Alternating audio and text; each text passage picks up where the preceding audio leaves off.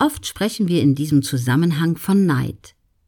Wir sind neidisch auf das, was jemand anderes hat, das wir ebenfalls gerne hätten. Eine solche Betrachtungsweise wird dich nie weiterbringen. Im Gegenteil. Neid lähmt und bringt dich nicht voran.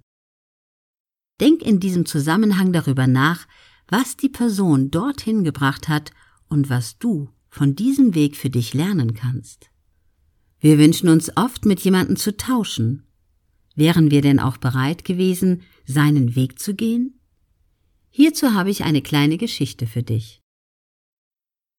Two Colors Love Fool Zwei Männer bewerben sich bei einem Unternehmen, einem großen Unternehmen, bei Facebook.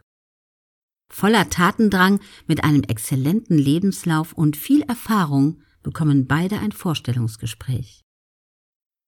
Das klingt wie der Beginn einer traumhaften Karriere. Aber beide wurden abgelehnt. Das war im Jahr 2007.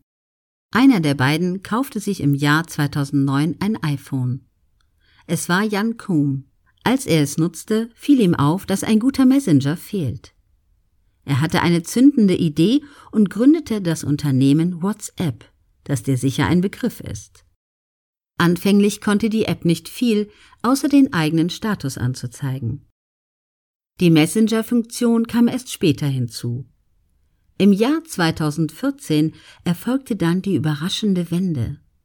WhatsApp hatte bereits Millionen von Nutzern und ging auf Wachstumskurs.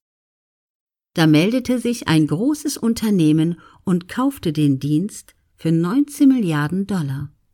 Es war Facebook, dasselbe Unternehmen, das die beiden Gründer nicht einstellen wollte.